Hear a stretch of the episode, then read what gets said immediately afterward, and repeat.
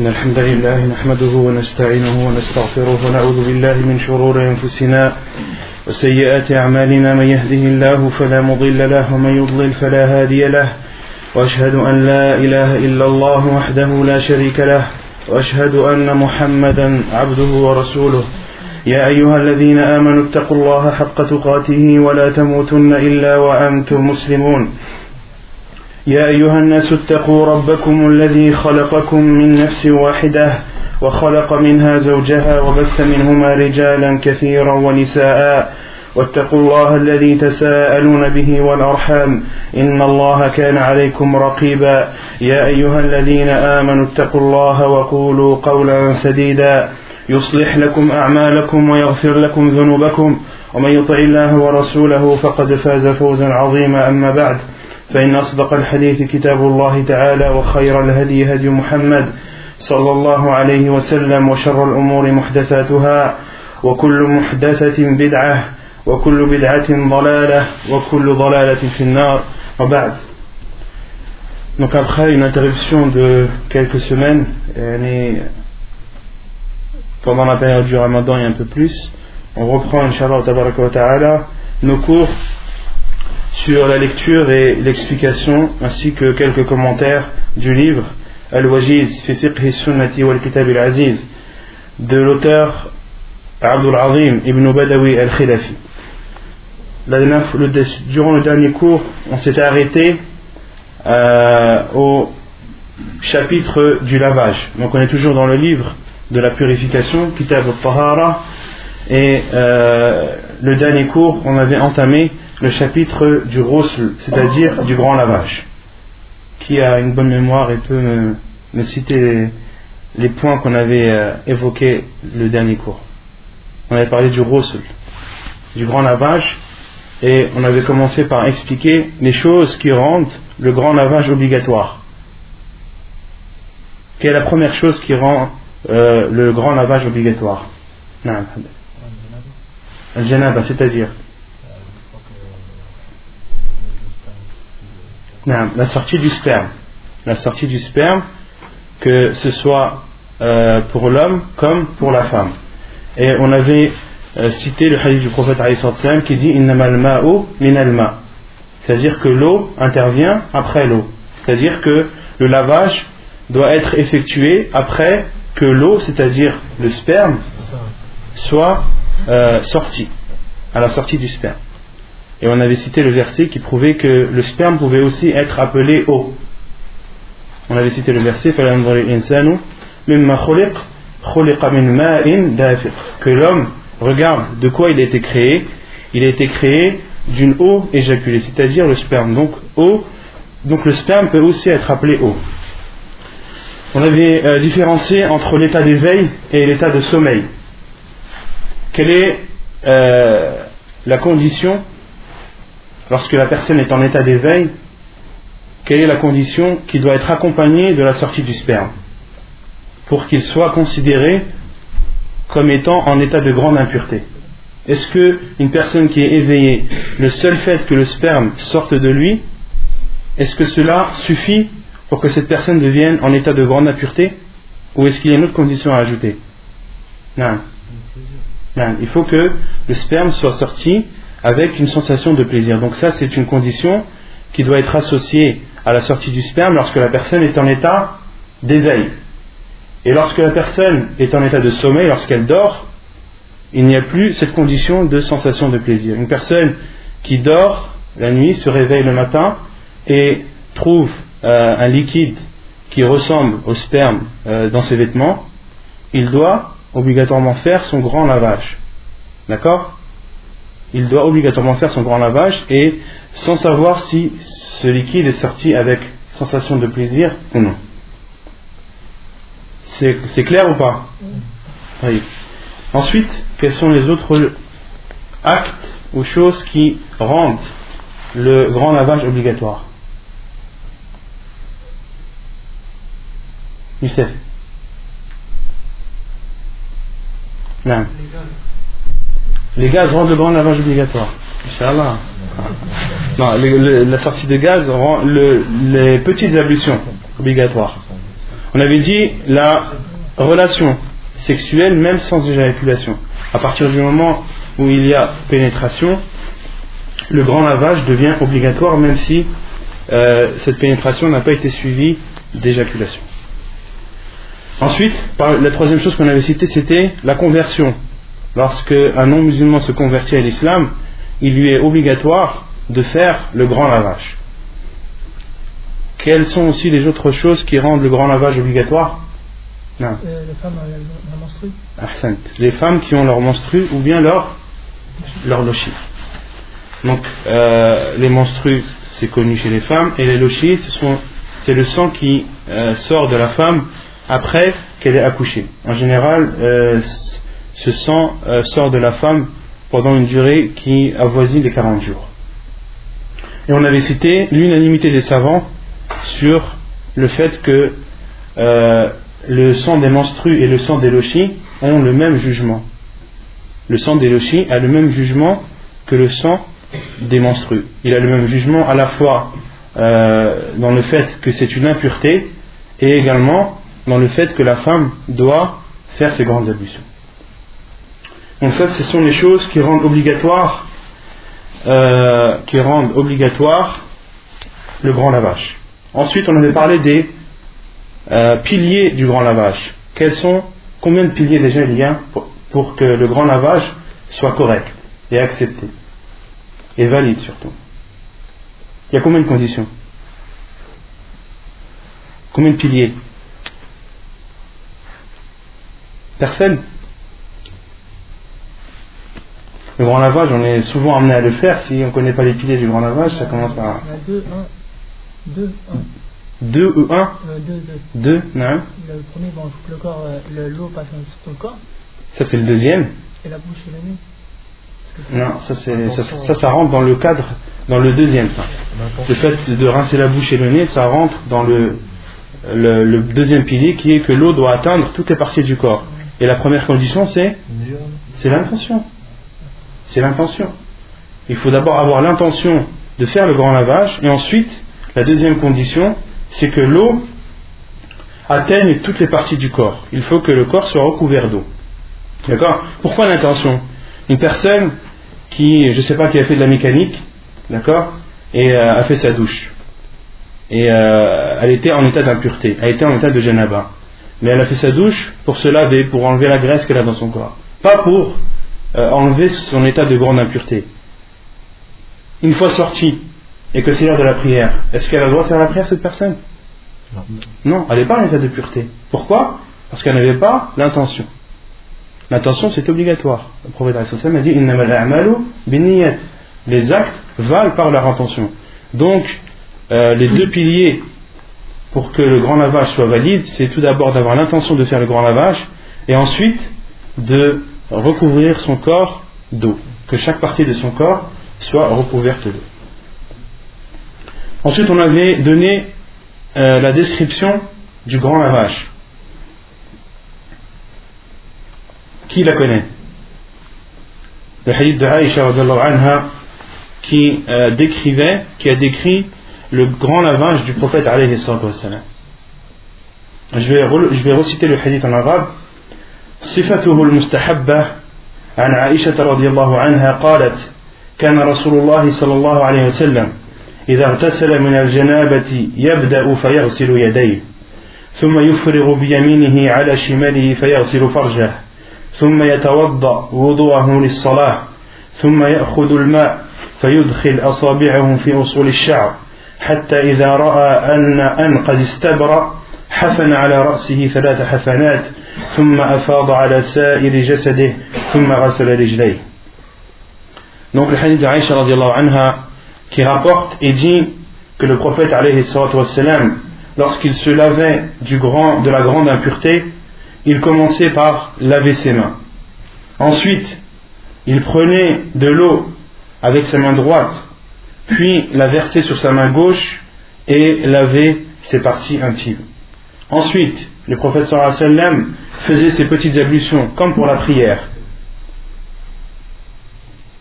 Ensuite, après avoir fait ses ablutions, il prenait une poignée d'eau et frictionner ses cheveux, et frictionner ses cheveux, jusqu'à ce qu'il considérait que l'eau a euh, atteint la base de ses cheveux, que l'eau a recouvert sa tête, le prophète salam prenait trois poignées d'eau et les versait sur sa tête. Donc il prenait, euh, il frictionnait tout d'abord son cuir chevelu, et ensuite il prenait trois poignées d'eau et les versait sur sa tête. Et ensuite le prophète salam donc Aïcha qui continue à décrire le grand lavage du prophète salam ensuite il versait de l'eau sur l'ensemble de son corps, puis il lavait ses pieds. Et on avait expliqué le fait de laver ses pieds, Cheikh Ibn Uthaymin a expliqué en disant que euh, à l'époque du prophète il faisait le grand lavage euh, à même le sol. Et même les maisons, il n'y avait pas de tapis, etc. C'était du sable. Et, le prophète, au temps du prophète lorsqu'il se lavait que le sol se mélangeait à l'eau, cela formait de la boue. Donc les pieds étaient recouverts de boue, c'est pour cela que le prophète a lavé ses pieds après le grand lavage. Euh, et dans le hadith, il a été cité que Aïcha a cité que le prophète après avoir lavé ses parties intimes, il faisait ses ablutions comme pour la prière. Autrement dit, il faisait ses ablutions entières, en commençant par les mains et en finissant par les pieds. Et ensuite, dès qu'il avait fini de faire le grand lavage, il relavait ses pieds pour les nettoyer de la boue qui, euh, qui résulte du mélange de l'eau et du sable. Vous avez saisi la, description du grand lavage du prophète Et ensuite, l'auteur a donné un, a fait une remarque قال المؤلف فائدة لا يجب على المرأة نقض شعرها في الغسل من الجنابة donc, l'auteur dit qu'il n'est pas obligatoire pour la femme de défaire ses nattes lorsque elle fait le grand lavage de la grande impureté, c'est-à-dire après avoir eu des rapports. Donc, la, la femme doit différencier entre le grand lavage qu'elle fait après avoir eu un rapport avec son mari et le grand lavage qu'elle fait après euh, ses menstrues. Après avoir eu un rapport, il ne lui est pas obligatoire de défaire ses nattes. Il lui suffit de verser de l'eau sur sa tête. Par contre, lorsqu'elle se lave, lorsqu'elle fait le grand lavage qui suit la fin de ses menstrues, la femme doit, dans ce grand lavage-là, défaire ses nattes et euh, laver ses cheveux et frictionner le cuir chevelu. Pourquoi les savants ont dit? Car le premier lavage est plus fréquent que le second. Le premier lavage, c'est-à-dire après avoir eu un rapport, est plus fréquent que le second qui suit la fin des menstrues, car ce second lavage n'a lieu pour la femme qu'une fois dans le mois. Or, le premier peut avoir lieu plusieurs fois dans le mois. Et la preuve est le hadith de Umm Salama radiallahu anha. والدليل حديث أم سلمة رضي الله عنها قالت قلت يا رسول الله إني امرأة أشد ضفر رأسي أفأنقضه لغسل الجنابة قال لا إنما يكفيك أن تحثي على رأسك ثلاث حثيات ثم تفيضين عليك الماء فتطهرين حديث صحيح رواه مسلم وابو داود Donc la preuve est le hadith de Umm Salama anha qui dit J'ai dit, ô oh, envoyé d'Allah, je suis une femme qui fait des nattes avec ses cheveux. Est-ce que je dois les défaire lorsque je fais le grand lavage après avoir eu un, rapport Le prophète lui a répondu non. Il te suffit de verser sur ta tête trois poignées d'eau et ensuite de verser euh, de l'eau sur l'ensemble de, ton corps et tu deviendras alors pur.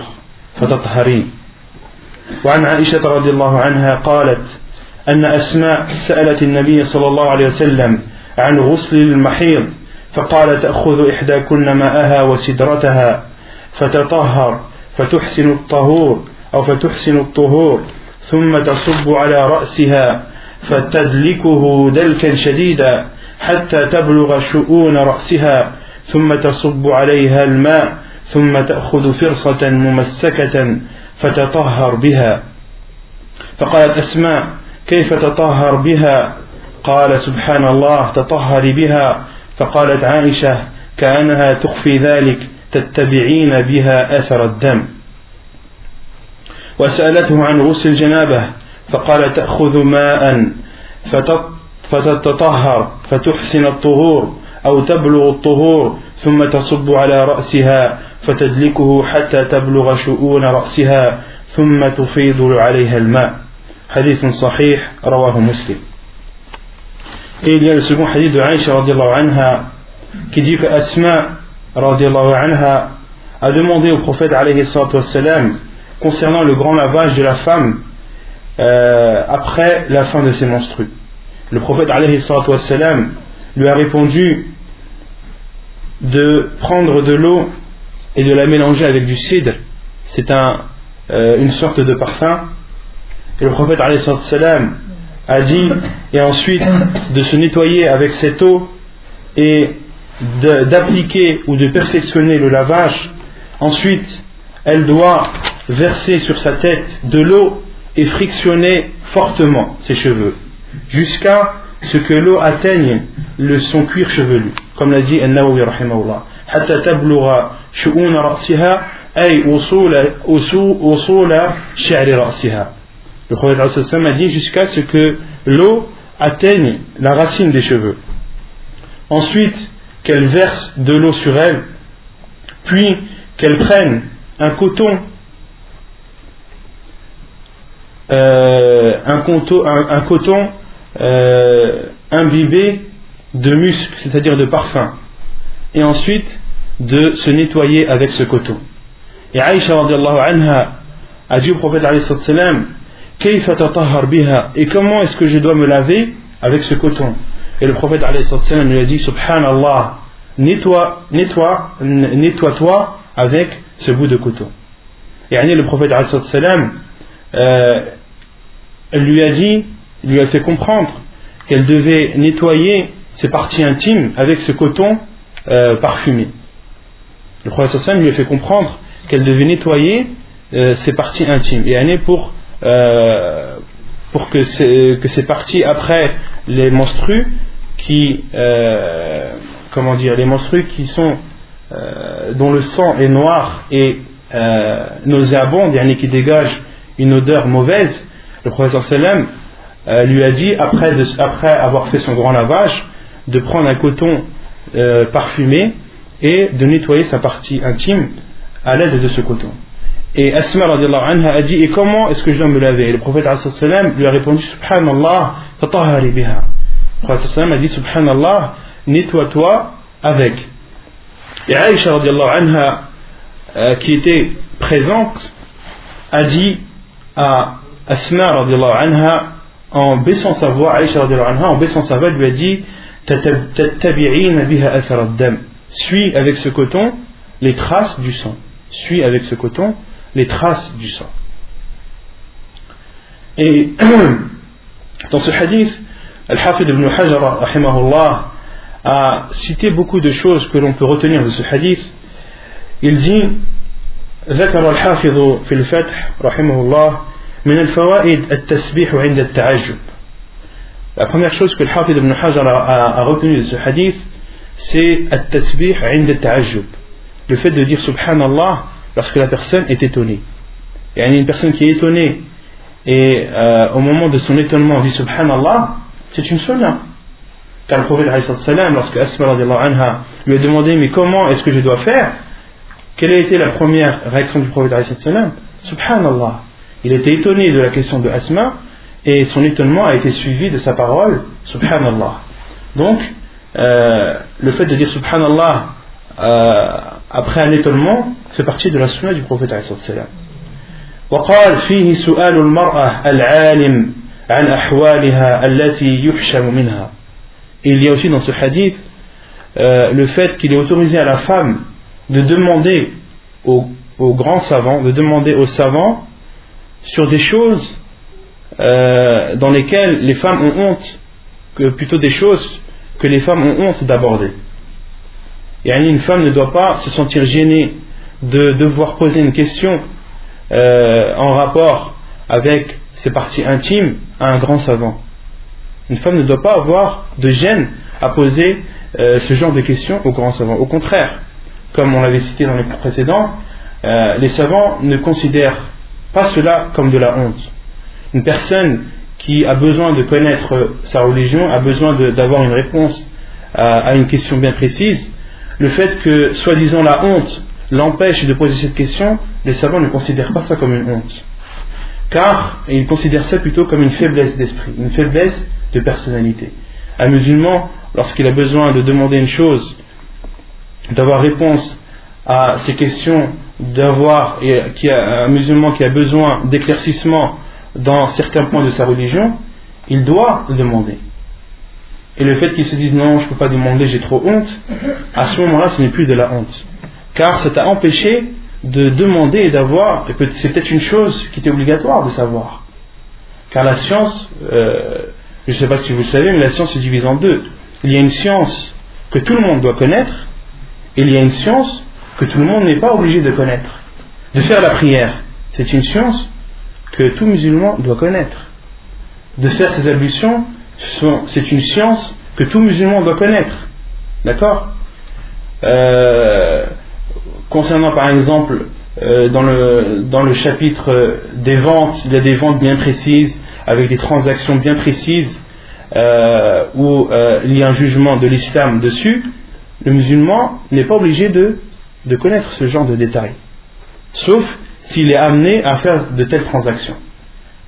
Tout cela pour vous dire qu'il y a des sciences qui sont obligatoires, d'autres sciences qui ne le sont pas. Et la science la plus obligatoire et dont la personne n'a aucune excuse si elle ne la connaît pas, c'est tawhid. C'est l'unicité d'Allah subhanahu wa ta'ala. le fait d'adorer Allah subhanahu wa ta'ala sans rien lui associer. C'est une, une science obligatoire. Tout musulman se doit de connaître l'unicité d'Allah de savoir ce que cela signifie, de connaître la signification de la ilaha illallah, la signification de Muhammad doit savoir qu'est-ce que l'adoration signifie pour ne pas tomber dans, dans l'associanisme. Donc, et un musulman qui ne sait pas, c'est pas possible. son ignorance ne peut pas être excusée. Il y a des points dans lesquels l'ignorance peut être une excuse, mais d'autres points où l'ignorance ne peut pas être une excuse. Un musulman qui ne sait pas qu'Allah c'est son, son, son, Seigneur, c'est sa divinité, c'est son Dieu, il n'y a pas d'excuse. À notre époque, c'est pas possible. Un musulman ne peut pas savoir qu'Allah n'est pas son Dieu.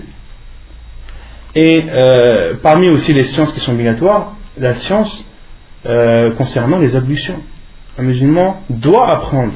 Il lui est obligatoire de savoir comment faire ses ablutions. Et à partir du moment où la honte, entre guillemets, l'empêche de demander de poser la question au savant, à ce moment-là, ce n'est plus de la honte. C'est une faiblesse de personnalité. قال الحافظ فيه استحباب الكنايات فيما يتعلق بالعورات et Al-Hafid ibn Hajar dit qu'il est préférable euh, de citer les parties intimes de façon indirecte ou d'utiliser des termes qui ne sont pas crus. Euh, il vaut mieux dire partie intime que sexe, par exemple. Il vaut mieux dire partie intime que pénis, par exemple. Car le prophète dans ce hadith euh, n'a pas cité les parties intimes directement. Il a dit, euh, en parlant du bout de coton,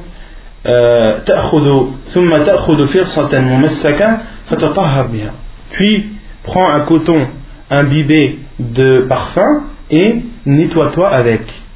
La, réponse elle est claire. La personne normalement elle sait euh, ce que cela veut dire.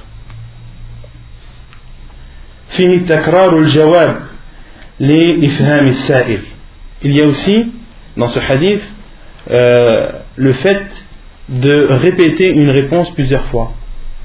Il y a d'autres personnes qui disent non, moi je ne répète pas plusieurs fois. Le prophète a répété plusieurs fois. Le prophète a répété plusieurs fois. Si le fait de répéter plusieurs fois était une chose mauvaise, le prophète ne l'aurait pas faite.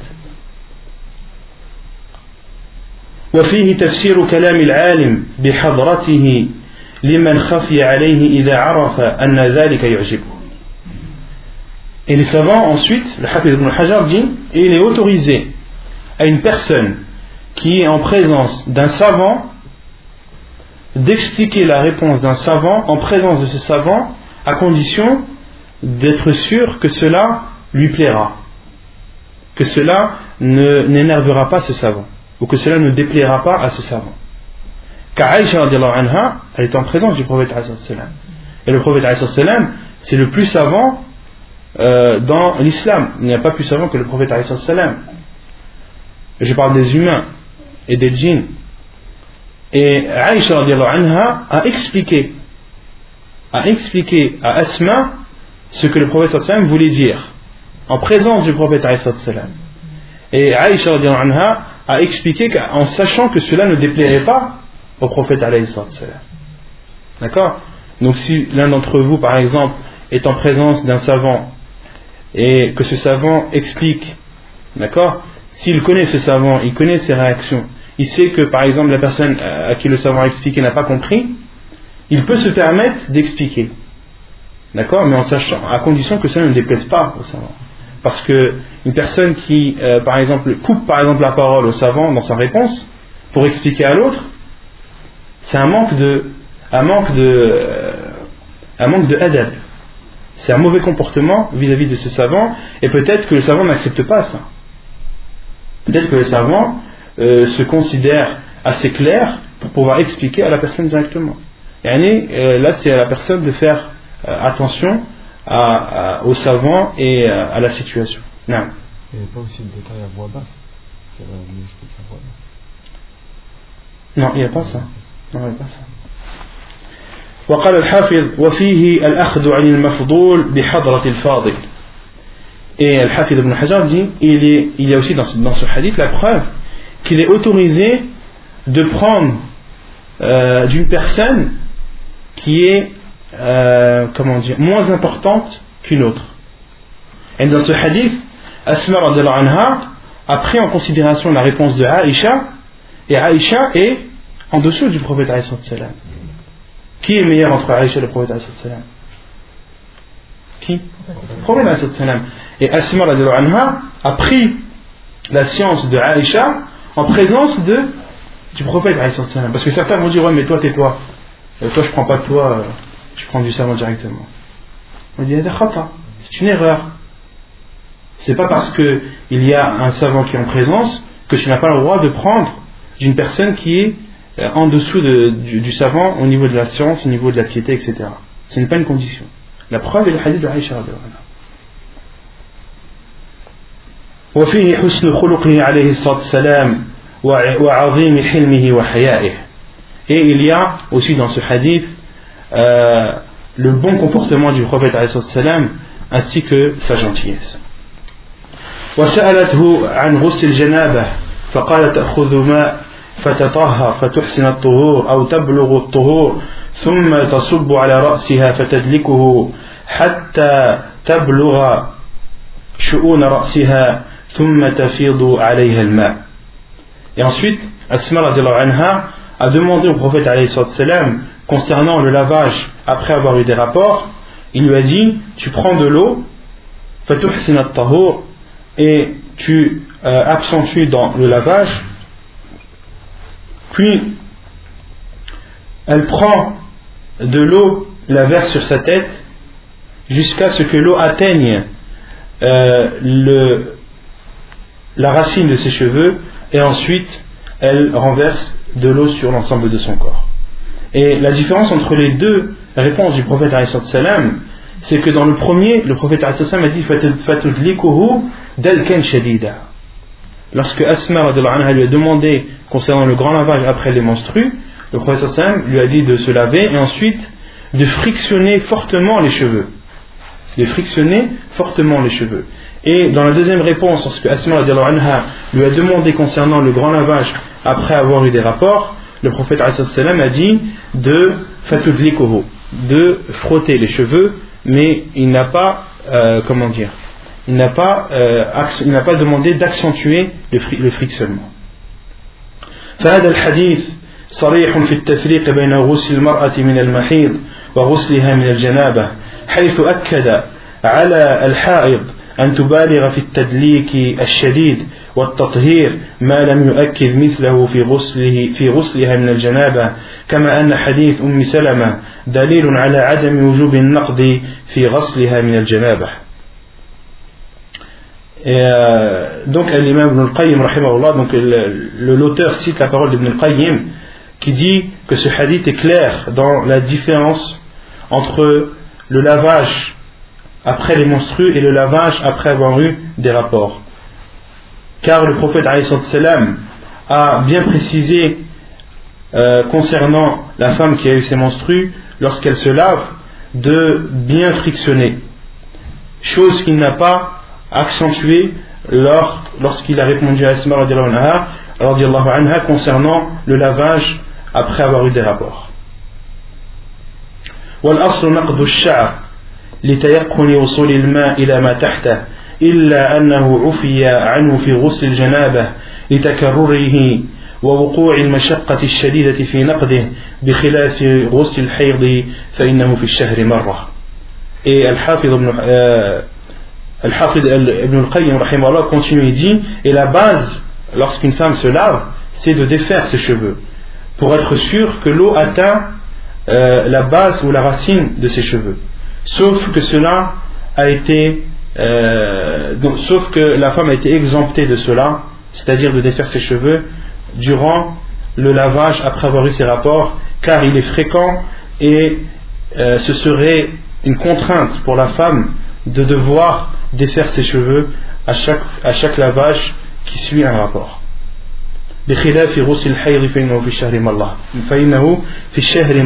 Contrairement au lavage euh, qui suit les menstrues, cela n'a lieu qu'une fois dans le mois. ثم قال المؤلف فائدة يجوز للزوجين أن يغتسلا معا في مكان واحد ينظر كل منهما إلى عورة صاحبه لقول عائشة رضي الله عنها كنت أغتسل أنا ورسول الله صلى الله عليه وسلم من إناء واحد ونحن جنوبان حديث متفق عليه رواه ou Muslim. Ensuite, l'auteur donne une autre remarque et dit il est autorisé aux époux de se laver ensemble dans un même endroit et que l'un regarde les parties intimes de l'autre. La preuve est le hadith de Aisha anha qui dit Je me lavais, moi et le prophète sallallahu wa avec un seul récipient alors que nous étions tous les deux en état de grande impureté. Hadith authentique rapporté par Al-Bukhari ou Muslim.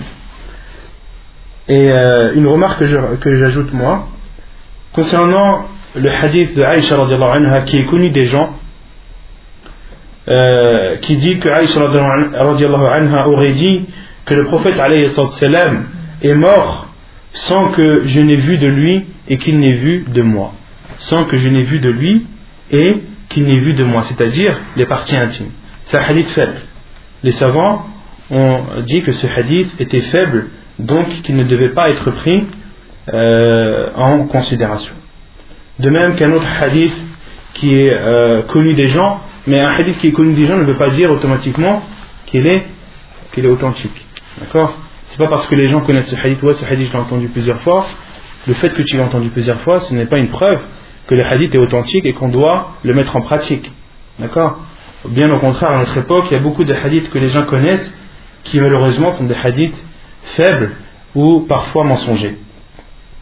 il y a un autre hadith qui est connu des gens, euh, hadith il جمع أحدكم زوجته فلا ينظر إلى فرجها فإن ذلك يورث العمى فهو حديث موضوع موضوع ضعيف كما ضعفه الألباني في السلسلة الضعيفة Et euh, un autre hadith que le, qui est connu des gens, lorsque l'un d'entre vous a un rapport avec sa femme, qu'il ne regarde pas sa partie intime, c'est-à-dire de sa femme, car cela peut apporter euh, la cécité de la vue. Et cela peut rendre aveugle. c'est un hadith mawdoua. C'est un hadith qui. Euh, le hadith mawdoua, c'est le plus bas degré d'authenticité, le plus, le plus bas degré de faiblesse. C'est le hadith le plus faible que l'on puisse, trouver euh, dans les livres de hadith. C'est pire qu'un hadith mensonger. C'est pire qu'un hadith mensonger. Il n'a aucune, aucune origine. Et prenez une règle dans, dans, ce sujet, dans le fait de, voir les parties intimes de sa femme, euh, ou vice versa, euh, que la femme ait le droit de voir les parties intimes de son mari. Il y a une règle, c'est que tous les hadiths qui interdisent le fait à un époux de voir les parties intimes de, de l'autre, de son conjoint, tous les hadiths qui l'interdisent sont faibles. Et ça, c'est une règle que vous devez prendre. Tous les hadiths qui interdisent à un, époux de, voir les parties intimes de son conjoint, ou de sa conjointe, sont faibles.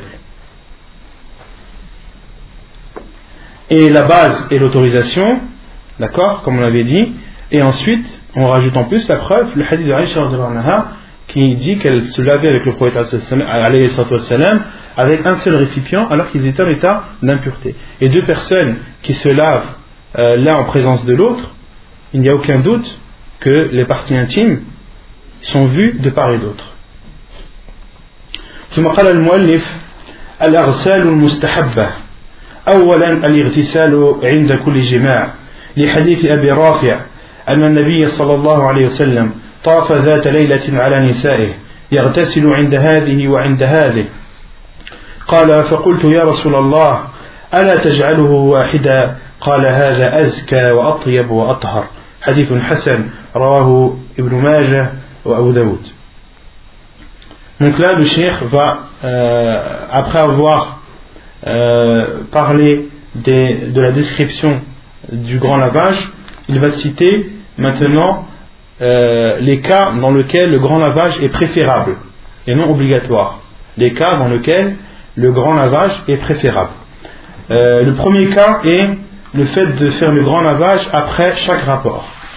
La preuve est le hadith de Abi Rafi' qui dit que le prophète wassalam, une nuit a fait le tour de toutes ses femmes et il se lavait euh, chez chacune d'elles. Et le prophète wassalam, faisait le grand lavage chez chacune d'elles.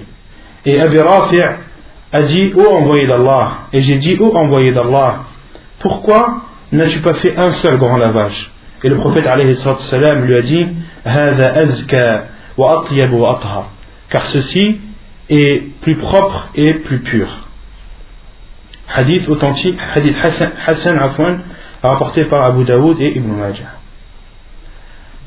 ثانيا اغتسال المستحاضة لكل صلاة أو للظهر والعصر جميعا غسلا وللمغرب والعشاء جميعا غسلا وللفجر غسلا لحديث عائشة رضي الله عنها قالت إن أم حبيبة استحيلت في عهد رسول الله صلى الله عليه وسلم فأمرها بالغسل لكل صلاة الحديث.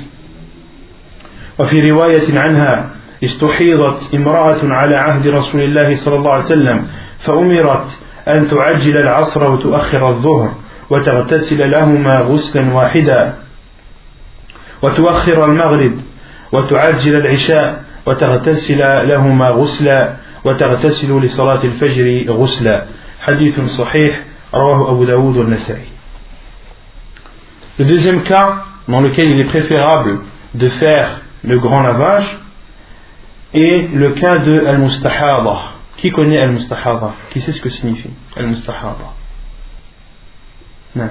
Celle dont le sang ne s'interrompt pas. Celle dont le sang ne s'interrompt pas.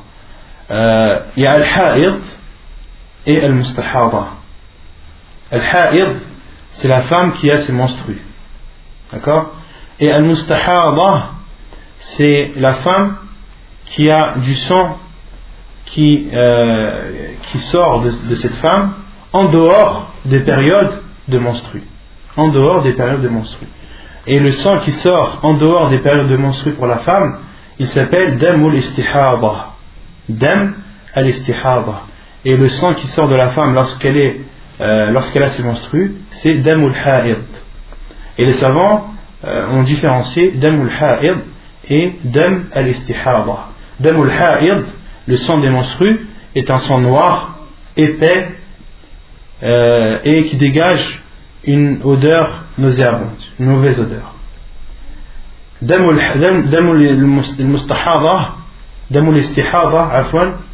C'est un sang qui est rougeâtre, qui tend parfois vers le jaune et qui est liquide, qui n'est pas épais. Ça c'est dam al-istihada. Et concernant al-mustahada, c'est-à-dire la femme qui a du sang, qui a un écoulement de sang en dehors des périodes de menstrues, il y a trois cas. Il y a trois cas pour cette femme. Le premier cas, c'est une femme qui connaît la période de ses menstrues. Une, femme qui connaît la période de ses menstrues, d'accord Elle peut différencier le sang des menstrues et le sang de de l'hémorragie. On va l'appeler hémorragie parce que, en fin de compte, c'est une hémorragie. Pourquoi est-ce qu'elle peut différencier? Parce qu'elle connaît la période de ses menstrues. D'accord? Il y a un deuxième cas, la femme qui ne connaît pas la période de ses menstrues. Comment est-ce que cela peut, peut arriver? Une femme, par exemple, qui a l'hémorragie avant l'âge de la puberté. D'accord? Une femme qui a, euh, qui a une hémorragie, qui a le son de l'hémorragie avant l'âge de la puberté, après avoir eu l'âge de la puberté, elle a un écoulement de sang, mais elle n'a, elle n'a pas euh, la possibilité de différencier entre le sang de l'istihara et le sang de l'haïd. D'accord Là, les savants disent que la, la, femme qui ne connaît pas la période de ses menstrues, il y a là deux cas soit elle peut différencier les deux sangs, ou soit elle ne peut pas les différencier. D'accord Comme on a dit, le sang des menstrues est noir, épais et a une forte odeur, contrairement au sang de l'istihada. Donc une femme euh, qui ne connaissait pas la, période de ses menstrues, puis a atteint l'âge de la puberté, si elle peut différencier, pendant la période de ses menstrues, elle s'abstient de prier, de jeûner, d'avoir des rapports avec son mari, d'accord? Et lorsque sa période de menstruée est terminée, elle, est en état de istihara. Et on va, on va citer ensuite dans les cours suivants la femme qui a l'hémorragie, qu'est-ce qu'elle doit faire? Et il y a le troisième cas, la femme qui ne connaît ni la période de ses menstrues et qui ne peut pas différencier entre les deux types de sang. Là, les savants disent qu'elle doit revenir à, aux femmes de sa famille qu'elle doit revenir aux femmes de sa famille, leur demander quelle est leur période de menstru et de s'y fier. Et de s'y fier. D'accord? Par exemple, si les femmes de sa famille en général ont leur menstru pendant 6 jours ou 7 jours, elle s'abstient de, euh, de prier et de jeûner pendant 7 jours. Non. Ce sont les trois cas concernant al-mustahaba. Et al-mustahaba, euh, comme je vous dis, c'est une hémorragie. À la base, c'est une maladie. Euh, une femme, ce n'est pas normal qu'elle ait des écoulements de sang en dehors de ces périodes de menstrues. D'accord? Donc, dam le prophète a dit Ceci est une veine qui laisse échapper ce sang. Donc, autrement dit, c'est une maladie. Et la femme qui a l'adam qui a cette hémorragie, il lui est obligatoire de faire les ablutions avant chaque prière. Il lui est obligatoire de faire les ablutions avant chaque prière. Ça, c'est obligatoire. Les petites. Les ablutions sont obligatoires. On va citer ensuite les hadiths après. Et il lui est préférable de faire le grand lavage. Il lui est préférable de faire le grand lavage. Et le prophète salam a dit à la femme qui a l'istihada de faire le grand lavage et également de rassembler les prières. Il est autorisé à la femme qui a l'istihada de rassembler ses prières, de faire al-dohr avec al-asr et avant de faire dohr de faire le grand lavage. Il est préférable, on est bien d'accord, il est préférable de faire le grand lavage de faire le grand lavage avant Dohr, de rassembler le Dohr et l'Asr. Ensuite, de faire le grand lavage avant le Maghrib, de faire le Maghrib et l'Isha. D'accord? Ensemble. et ensuite de faire le grand lavage avant salat al-subh et de prier subh. Donc en tout, la femme ne fait que trois lavages au lieu de, de cinq. Et d'autres savants, comme Sheikh Fawzan, Sheikh Ibn Utaymi, disent que, parce qu'ici le, le l'auteur dit qu'il est préférable de faire le grand lavage pour Al-Mustahaba pour chaque prière. Et ensuite il dit ou ou les dhuhri wal asri جميعا غسلا وللمغرب والعشاء جميعا غسلا وللفجر غسلا Donc autrement dit, l'auteur considère qu'il y a deux cas. Soit la femme fait ses, euh, les grandes ablutions avant chaque prière, c'est-à-dire cinq fois, ou bien de faire les grandes ablutions avant Dohr, en rassemblant Dohr et l'As, avant le Maghrib en faisant Al-Maghrib et l'Aïcha, et avant le Fajr. Et d'autres savants euh, ne considèrent pas le premier cas. Le premier cas que l'auteur a cité, de, faire le grand lavage. Avant chaque prière, certains savants ne considèrent pas cela comme euh, préférable, comme Sheikh al-Fawzan et Sheikh ibn Uthaymi Ils considèrent que cela est une contrainte pour la femme. Et que le prophète, s'il a autorisé à la femme qui est qui a l'istihada, qui a l'hémorragie, de rassembler les prières, c'est justement pour, pour lui alléger la tâche, pour lui faciliter et euh, le, le fait de, de faire de se, de se laver avant les prières. Et euh, Cheikh Ibn euh, dit que il est autorisé à al-mustahaba de faire de rassembler les prières en utilisant ce hadith, mais il y a aussi l'autre hadith d'Ibn Abbas anhu, qui dit que le prophète a rassemblé euh, entre euh, Dohr et l'Asr et entre Al-Maghrib et l'Isha à Médine sans maladie et sans, sans qu'il n'était en état de, voyage. Et lorsque Ibn Abbas a, a, a, été questionné pourquoi est-ce que le prophète s'il n'y avait pas de pluie une de matarin ou la safar une de matar c'est pas maladie une de matarin ou la safar lorsqu'on a demandé à Ibn Abbas pourquoi est-ce que le prophète a rassemblé entre ses prières alors qu'il n'y avait ni pluie euh, et qu'il n'était pas en état de voyage qu'il n'était pas voyageur Ibn Abbas anhu, a répondu il, il, il, a fait cela pour euh, ne pas faire de contraintes à sa communauté. Et Cheikh Ibn Uthaymin dit lorsque le fait de ne pas rassembler les prières est une contrainte, il est autorisé de la rassembler. Cheikh Ibn Uthaymin dit lorsque de faire ses prières euh, séparément est une contrainte, et que la personne en éprouve une contrainte, en éprouve une grande difficulté, il lui est autorisé de, de rassembler. Et, et Sheikh, al-Abbad, euh, le préserve, lui utilise ce hadith-là, le hadith où le prophète a autorisé al-mustahaba de rassembler les prières. Euh, Sheikh al-Abbad dit également il est autorisé à la personne malade de rassembler ses prières. Il dit pourquoi? Car à la base, l'hémorragie, le fait que la femme a un écoulement de sang qui euh, a un écoulement de sang en dehors des périodes des menstrues, à la base c'est une maladie. Donc il est autorisé aux malades de rassembler ses prières lorsqu'il en éprouve le besoin et la nécessité. Donc vous avez saisi sur ce point? euh, ensuite, concernant la haïd, concernant les menstrues, l'hémorragie, etc., il y, a, il, y a, un chapitre dessus, Inch'Allah, on, on y reviendra.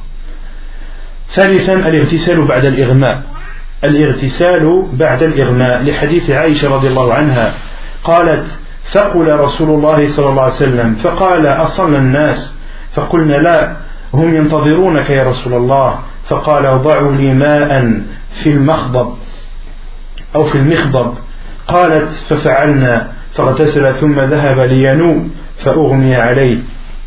ثم أفاق فقال أصلى الناس؟ فقلنا لا هم ينتظرونك يا رسول الله.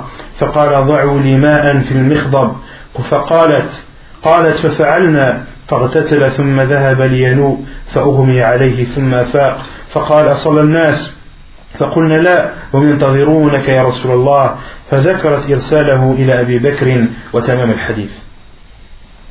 Troisièmement, euh, le troisième cas dans lequel il est préférable de faire les grandes ablutions, c'est après l'évanouissement. Après l'évanouissement, il est préférable à la personne qui se réveille d'un évanouissement de faire le grand lavage. La preuve est le hadith de Aïcha anha, qui dit que le prophète salam était très malade. Il a demandé est-ce que les gens ont prié? Est-ce que les gens ont prié Nous lui avons répondu non. Ils t'attendent, ô envoyé d'Allah. Et le prophète a leur demandé et a dit apportez-moi de l'eau et euh, mettez de l'eau dans al-mikhdab. Al-mikhdab, c'est un récipient à l'époque qu'ils utilisaient pour euh, laver les vêtements. Al-mikhdab, c'est un grand récipient qu'ils utilisaient à l'époque pour laver les vêtements. Le prophète a demandé qu'on lui apporte de l'eau dans justement ce récipient. Et Aïcha a dit Nous avons fait. Et le prophète a fait le grand lavage, Il a fait le grand lavage. Puis, au moment où il voulait se lever, le prophète lorsqu'il voulait se lever, euh, et s'est évanoui. Il s'est évanoui. Puis il s'est réveillé. Il a demandé Est-ce que les gens ont prié nous lui, avons dit, non. Ils t'attendent, ô envoyé d'Allah. Il a alors demandé qu'on lui apporte de l'eau dans le mirdab. Il s'est lavé. Puis s'apprêtait à se lever et s'évanouit encore une fois. Puis il se réveilla et dit Est-ce que les gens ont prié Aïcha a répondu Non, ils t'attendent, ô envoyé d'Allah. Et c'est à ce moment que le prophète a demandé que euh, l'on aille voir Abu Bakr. Donc là, c'est l'auteur, le, n'a cité que cette partie du hadith, mais l'histoire, c'est qu'ensuite euh, le prophète a demandé que, l'on aille voir Abu Bakr et qu'on lui ordonne de prier, de présider la prière. Et Abu Bakr était une personne qui, euh, qui pleurait facilement. Lorsqu'elle était en prière, Abu Bakr pleurait beaucoup et avait beaucoup de mal à se retenir. Et il a demandé à Omar de prier. Et Omar lui a dit Non, c'est toi qui es le plus à même de présider la prière. C'est toi qui es le plus à même de présider la prière. Et Abu Bakr a présidé la prière euh, pendant plusieurs jours et lorsque le prophète, son état de santé s'est amélioré et qu'il avait la possibilité de se lever et de marcher, le prophète est venu euh, à un moment, à, l'heure de Dohr, lorsque Abu Bakr présidait la prière de Dohr, le prophète est venu euh, appuyer sur deux personnes, sur deux hommes, euh, un à sa droite, l'autre à sa gauche. Et lorsque Abu Bakr a vu le prophète arriver, il s'est reculé pour laisser sa place au prophète et euh, le prophète lui a fait signe de rester euh, là où il était. Et ensuite a demandé à, ses deux compagnons qui le soutenaient de le déposer à côté de Abu Bakr. Le prophète s'est positionné à côté d'Abu Bakr s'est assis et Abu Bakr anhu, lui était debout. Et il suivait la prière du prophète là c'était le prophète qui présidait la prière et Abu Bakr était à côté, le prophète priait, assis, et Abu Bakr suivait la prière, et les gens suivaient Abu Bakr derrière lui. Hein. Et dans ce hadith, euh, la preuve est claire qu'il est préférable à une personne qui euh, s'évanouit de, euh, de faire ces grandes ablutions. Le prophète les a fait ici dans ce hadith trois fois de suite. رابعا الاغتسال من دفن المشرك. لحديث علي بن أبي طالب رضي الله عنه أن أنه أتى النبي صلى الله عليه وسلم فقال إن أبا طالب مات فقال اذهبوا اذهب فوراه. فلما واريته رجعت إليه فقال لي اغتسل. حديث صحيح رواه النسائي وأبو داود. Le quatrième cas dans lequel il est préférable de faire les grandes ablutions et après avoir enterré un non-musulman. Après avoir enterré un non-musulman. La preuve est le hadith de Ali ibn Abi Talib qui dit que je suis venu voir, je suis venu vers le prophète alayhi wassalam, et je lui ai dit Abu Talib est décédé. Abu Talib qui était l'oncle du prophète alayhi wassalam. Abu Talib est décédé. Abu Talib qui est mort non musulman. Il est mort mécréant, il ne s'est pas converti. Faqal, le prophète alayhi wassalam lui a dit Va et enterre-le. Va et enterre-le. فلما ورأيته Ali ibn Abi Talib anhu, euh, a dit et lorsque je l'ai enterré je suis revenu vers le prophète alayhi salam et il m'a dit irtasil il m'a dit lave-toi fais le grand lavage خامسا الاغتسال للعيدين ويوم عرفة لما رواه البيهقي من طريق الشافعي عن زادان قال سأل رجل عليا رضي الله عنه عن الغسل قال اغتسل اغتسل كل يوم إن شئت فقال لا الغسل الذي هو الغسل. قال يوم الجمعة ويوم عرفة ويوم النحر ويوم الفطر. Cinquièmement, donc le cinquième cas dans lequel il est préférable de faire ces grandes ablutions, c'est euh, pendant les deux fêtes, le jour des deux fêtes et le jour de Arafah. La preuve est euh, ce qui été rapporté par Al-Bayhaqi, selon euh, Al-Shafi'i, qui rapporte que Zadan a dit un homme a demandé à Ali anhu, lui a questionné sur le grand lavage. Ali anhu lui a dit lave-toi tous les jours si tu en as envie. Lève-toi tous les jours si tu en as envie. L'homme a dit non, Al-Ghusl dit ou Al-Ghusl. Moi je, ne te parle pas du lavage. Je te parle du lavage yani, par lequel on se rapproche d'Allah.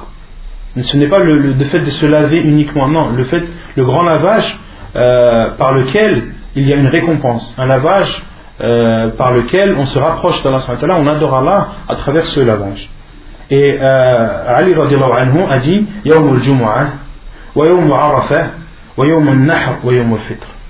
Ali anhu lui a répondu le jour du vendredi, le jour de Arafat, le jour de Al-Nahr, c'est-à-dire Eid al-Adha, et Yom al-Fitr, c'est-à-dire Eid al-Fitr. سادسا الغسل من غسل الميت لقوله عليه الصلاة والسلام من غسل ميتا فليغتسل حديث صحيح رواه ابن ماجه sixièmement le lavage pour celui qui a lavé un mort. Donc il est préférable pour celui qui a lavé un mort de se laver par la suite. La preuve est le hadith du prophète alayhi salatu wassalam Man ghassala mayyitan falyartasil. Man ghassala mayyitan falyartasil. Celui qui lave un mort, qu'il se lave. Celui qui lave un mort, qu'il se lave. Hadith authentique apporté par Ibn Majah. Mais on avait cité la règle dans les cours précédents c'est que lorsque le prophète wassalam, ordonne une chose, cette chose est obligatoire jusqu'à la preuve du contraire. La chose est obligatoire jusqu'à la preuve du contraire. Or, dans ce hadith, le prophète wassalam, a dit Celui qui a lavé un mort, qu'il se lave. Celui qui a lavé un mort, qu'il se lave. Donc là, autrement dit, c'est un ordre du prophète. Et la base dans les ordres du prophète c'est que c'est obligatoire jusqu'à la preuve du contraire. Quelle est la preuve du contraire? Parce que ici, en l'occurrence, l'auteur l'a considéré comme étant un lavage préférable et non obligatoire. Qu'est-ce qui a fait que l'auteur a considéré que ce lavage n'est pas obligatoire mais préférable? On avait déjà parlé de ce, sujet. Non. Non. On avait déjà parlé de ça. On avait déjà parlé de ça lorsqu'on avait parlé de, des ablutions. Que celui euh, qui prend un, mort qui l'emmène vers le cimetière, et celui qui le prend pour l'emmener au cimetière, qui qu'il fasse ses petites ablutions. On avait déjà cité ce hadith. Ça ne s'en rappelle Il y a un hadith du prophète qu'on avait cité, que Sheikh Al-Albani a cité dans euh, Ahkam al-Jana'iz, euh, un hadith où le prophète a dit ليس عليكم في غسل ميتكم غسل إذا غسلتموه فإن ميتكم ليس بنجس فحسبكم أن تغسلوا أيديكم Un hadith que euh, Sheikh Al-Albani a cité dans Hakam Janaïs, où selon Ibn Abbas, où le prophète a dit Il ne vous est pas obligatoire, lorsque vous avez lavé vos morts, de vous laver. Il vous suffit, car vos morts ne sont pas impurs, il vous suffit de laver vos mains. Il vous suffit de laver vos mains. Et euh, donc les savants, en rassemblant ces deux hadiths, le hadith que je viens de vous citer et le hadith celui qui celui qui lave un mort, qu'il se lave, en rassemblant ces deux hadiths, on en déduit que de laver un mort est, est préférable et non de se laver après avoir lavé un mort est préférable et non obligatoire. سابعا الغسل للإحرام بالعمرة أو الحج لحديث زيد بن ثابت أنه رأى النبي صلى الله عليه وسلم تجرد لإهلاله واغتسل حديث حسن رواه الترمذي Septièmement, il est préférable de faire ces grandes ablutions avant l'état de sacralisation pour le Hajj ou pour la Umrah. La preuve est le hadith de Zayd ibn Thabit qui dit J'ai vu le prophète alayhi salatu wassalam tajarrada li ihlalih. Tajarrada, c'est-à-dire que le prophète alayhi salatu wassalam euh, a enlevé, était en train d'enlever ses vêtements. Euh, comme l'a cité euh, celui qui a expliqué sur un tirmidhi, صاحب تحفة الأحوذي أي من المخيط تجرد أي من المخيط ولبس إزاره وردائه c'est-à-dire que le prophète commençait à enlever ses vêtements qui sont appelés al-makhit. Car une personne qui est en état de sacralisation, en état d'ihram, il, il ne lui est pas autorisé de porter al-makhit. Et al-makhit, les savants disent, ce sont les, vêtements qui, euh, qui ont été, euh, comment dire, qui sont découpés en fonction, euh, plutôt qui prennent la forme du corps. Il y a une chemise par exemple, une chemise, c'est un vêtement qui a été cousu et dont les formes euh, sont identiques à celles du corps. D'accord? De même pour le pantalon. D'accord? Et en état d'ihram, il n'est pas autorisé de porter al-mahit. Et certains, beaucoup de gens, pas certains, beaucoup, quand ils entendent mahit, c'est-à-dire ce qui est cousu. Donc, ils vont s'interdire tout ce qui est cousu. Pour cela, si ceux qui vont aller à l'Umrah Inch'Allah aussi qui sont déjà partis ou qui vont y aller euh, l'Umrah ou le Hajj, vous verrez des gens, par exemple, qui vont carrément marcher pieds nus. Parce qu'ils considèrent que de mettre des sandales avec, euh, de, la couture, que cela rentre dans l'interdiction. Or non. Ce qui interdit, c'est par exemple de mettre une chaussure. Pourquoi Car la chaussure, elle prend la forme du pied. D'accord? Elle le recouvre et elle prend la forme du pied. La chaussure, une personne qui a interdit n'a pas le droit de la porter. Par contre, la sandale, elle a le droit. Personne n'a le droit de porter une sandale, même si la sandale, c'est de la couture euh, entièrement.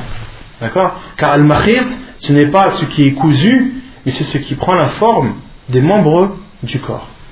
Et euh, le prophète, euh, Zayd ibn Thabit, a vu le prophète, commencer à enlever ses vêtements, c'est-à-dire al-mahir, pour pouvoir euh, passer en état de sacralisation pour pouvoir faire un talbiya.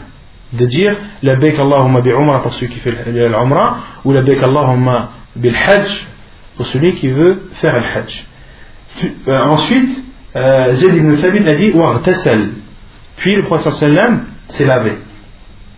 Donc Zayd ibn Thabit a vu le prophète sallam commencer à enlever ses vêtements pour pouvoir passer en état de sacralisation, et ensuite il s'est lavé. Et le prophète a enlevé ses vêtements pour pouvoir se laver et ensuite mettre al-izar et al-rida. Al-izar, c'est la, partie euh, basse que l'on met, elle est le sort de, drap ou de, de grande serviette que l'on met, al-rida, et al-izar, ce qu'on met par-dessus. Et al-rida, al-izar, si vous voyez, à la base c'est de la couture. C'est des fils qui sont reliés les uns les autres. D'accord? Et euh, pourquoi est-ce que c'est autorisé? Parce qu'un un rida, une sorte de, grand drap que l'on met euh, à partir du nombril jusqu'au genou, au minimum, ça ne prend pas la forme du corps. Ça recouvre le corps, mais ça ne prend pas la forme des jambes, etc.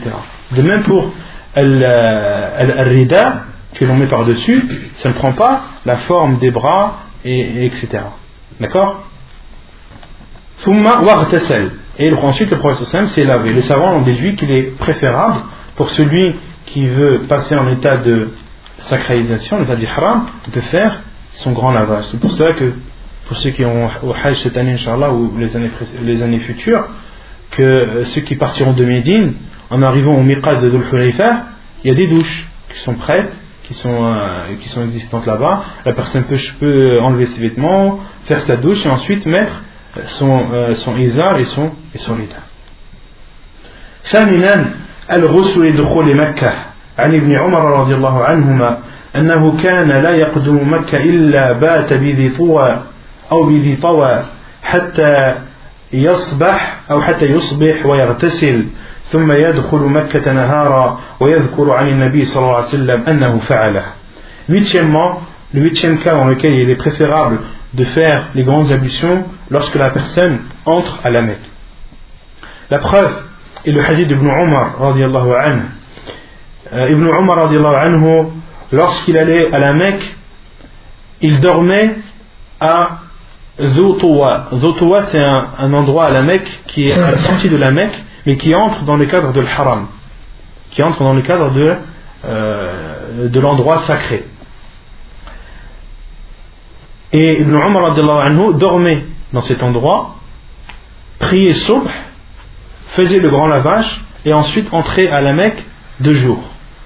Et ensuite entrait à la Mecque deux jours, et Ibn Umar anhu, Ibn